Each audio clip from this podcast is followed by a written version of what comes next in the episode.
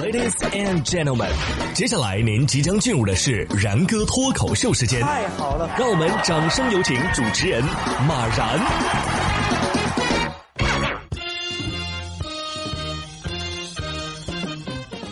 然哥说新闻，新闻脱口秀，各位听众大家好，我是然哥。我们经常说呀，这个动物也是有灵性的，有的时候它就是很通人性啊。前段时间呢，就发生了一件让人感觉既神奇又幸运的事情。那是十月十八号，陕西的杨凌有一女生啊，突发身体不适，蹲地后是两眼发黑，失去了意识。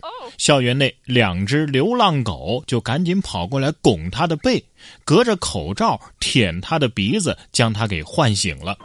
刘同学称啊，呃，最近由于节食熬夜，身体状态确实不太好。狗狗们大概是舔了一分钟嘛，自己才完全醒过来。呃，之前和这两只小狗啊，其实不熟悉，但是他们能过来唤醒自己，就觉得万物皆有灵性，特别的感动。狗子可能在操心啊，这这哥们儿是饿过去的呀啊，这要不跟我们混吧，保准有吃的。这还不赶紧给狗狗买个鸡腿儿奖励奖励？另外，记得给自己也买一个吧。其实我也经历过这样的事情啊，也是低血糖晕倒了。后来我就听到了秃鹫劈开一次性筷子的声音，于是我挣扎着打了急救电话。说完狗狗，我们来看看猫猫帮助人类的案例。十月十七号，河北石家庄一女子啊忘带了钥匙，呼唤家中的小猫为其成功的开门。据张女士介绍啊，小猫叫年糕啊，已经养了很久了。当时自己呢着急上班，忘带钥匙了，就尝试在门外喊年糕，看看会不会有反应。结果年糕听到之后呢，喵的一声就开始尝试开门。由于门比较重啊，它是咣咣试了七八下才打开。张女士心想：行啊，能耐不小啊。说吧，平时是不是自己开门出去野过？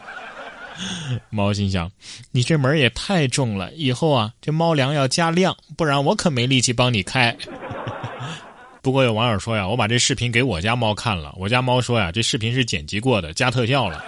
”其实只要发散一下我们的思维啊，我们家的这些小动物啊，还真的是能帮到我们。十月二十号，湖北随州啊，徐女士两岁的儿子吃饭老是弄得浑身上下都是饭粒，徐女士啊就抱着孩子到鸡笼旁啊，让鸡在孩子身上啄米饭吃。徐女士称啊，这样衣服也干净了，鸡也吃饱了。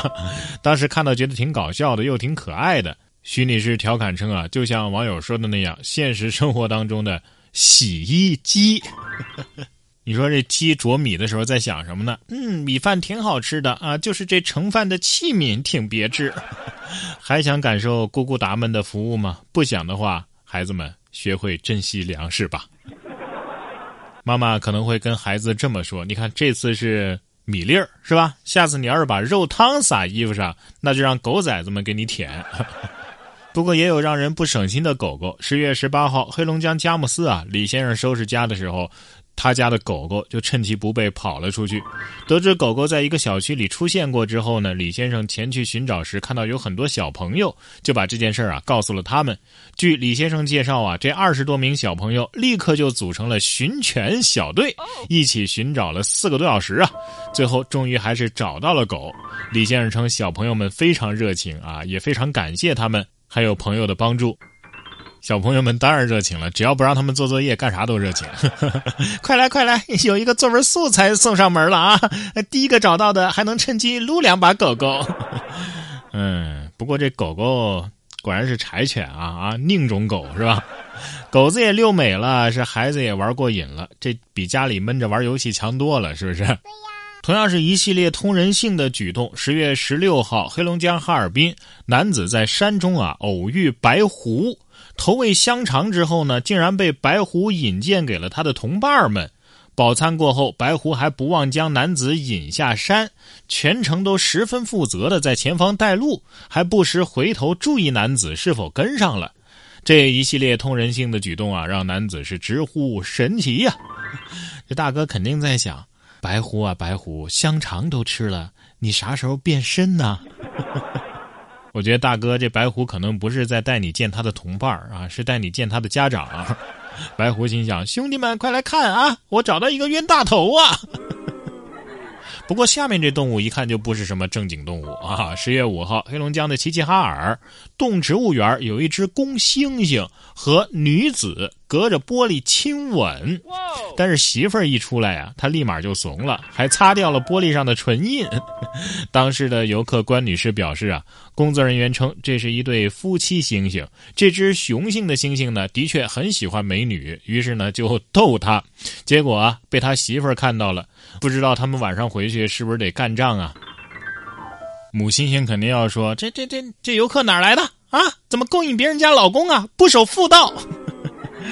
所以怕老婆这事儿啊，他他不分物种啊。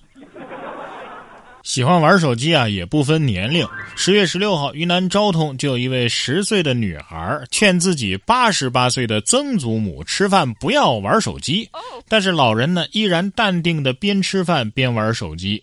拍摄者于女士称啊，老人呢是自己外婆，已经八十八岁了，但是像一个网瘾少女，平时是眼不花耳不聋啊，而且呢身体健康，吃饭比自己还多呢。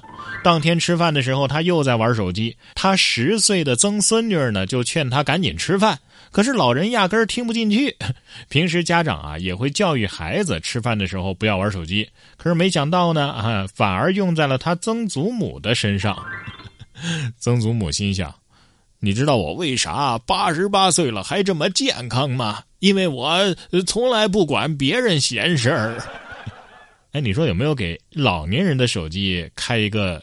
青少年防上瘾模式，八十多岁的老奶奶都会用智能手机，想想看啊，不知道未来我八十八岁的时候，还能玩得转当时最先进的科技产品吗？